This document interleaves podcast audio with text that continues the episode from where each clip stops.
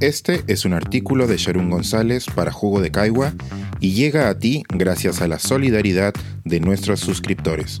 Si aún no estás suscrito, puedes hacerlo en www.jugodecaigua.pe. Peor que la subida del dólar. La temperatura global sigue aumentando y ahora es irreversible. Hace 6.500 años que la temperatura global no aumentaba tanto como ahora. Y cuesta creer que tengamos que haber llegado a este punto para empezar a alarmarnos como humanidad.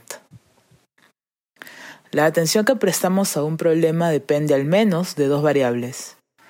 Por un lado, discernimos cómo nos afecta individualmente y, por otro, en cuánto tiempo sentiremos sus consecuencias. La pandemia, por ejemplo, ha sido tan relevante porque ha afectado a muchas personas de forma profunda a nivel individual y, al mismo tiempo, su impacto ha sido inmediato. Un día podíamos salir a la calle, al otro ya no. El cambio climático es un problema mucho más antiguo, al cual no brindamos la debida atención por razones opuestas. Las consecuencias no son individuales ni nos afectan en el corto plazo, aparentemente. Esta semana, un incendio forestal en Cusco consumió 2.000 hectáreas de bosque. Tras cuatro días, el fuego ha afectado a las personas, animales y plantas que viven en Quispicanchis. Hace un año, un incendio forestal en la misma región dejó 8 muertos y 30 heridos. Aquella vez quedaron destruidas más de 100 hectáreas de pastos naturales, eucaliptos y pinos. La mayoría de los incendios, un 84%, son iniciados por accidentes humanos.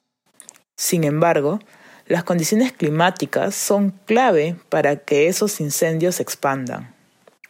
La sequía y las altas temperaturas hacen a los suelos más propensos al fuego. En el Perú, este año, se han reportado 245 alertas de incendios forestales. El organismo peruano rector en el tema, el Servicio Nacional Forestal y de Fauna Silvestre, SERFOR, ya ha invocado antes a la población a evitar iniciar fuego cerca de pastos, arbustos y especies forestales. Entre las actividades identificadas como peligrosas están la quema agrícola y los pagos a la tierra. Estas acciones humanas son un factor que se puede controlar, pero no son el único en juego. Los incendios forestales no son exclusivos del Perú. Esta misma semana, en California, Estados Unidos, un incendio obligó a evacuar a más de 2.400 personas de sus casas. En ese momento, Estados Unidos mantenía 96 grandes incendios activos, responsables de quemar más de 809.000 hectáreas. En los últimos años, y antes de la crisis sanitaria, Amplias áreas en Australia y la Amazonía fueron devastadas por el fuego.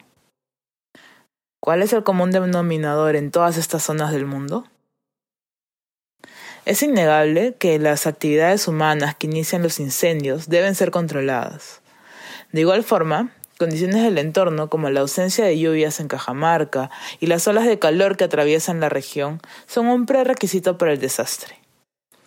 Los pastos, arbustos y plantaciones forestales se secan y se convierten en recursos altamente combustibles.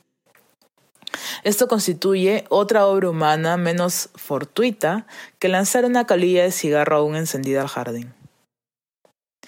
La ausencia de lluvias, la sequía y las olas de calor son consecuencias del cambio climático. Son efectos irreversibles de las actividades humanas contaminantes en los últimos siglos y como humanos tenemos toda la responsabilidad. El Grupo Intergubernamental de Expertos sobre el Cambio Climático de las Naciones Unidas nos informó esta semana que hemos atravesado el punto de no retorno. Ya no podemos revertir el daño que hemos ocasionado al planeta. Según el grupo a cargo del informe, la temperatura global es 1.1 grados más alta ahora que en la era preindustrial, entre 1850 y 1900. Entre el 2016 y el 2021 hemos experimentado los años más cálidos desde 1850. En la próxima década, la temperatura seguiría aumentando hasta superar el límite clave para nuestra supervivencia. Con el calentamiento global llegan también más inundaciones. El equipo científico pronostica que el nivel del mar aumentaría hasta dos metros hacia fines de este siglo. La esperanza está en el recorte drástico de las emisiones de carbono. ¿Cómo lograrlo? Hay muchas acciones individuales que podemos llevar a cabo para reducir nuestras emisiones de gas de efecto invernadero. El Ministerio de Ambiente del Perú tiene una calculadora de huella de carbono y otras herramientas en el link que pueden encontrar en la página de Jugo de Caigua.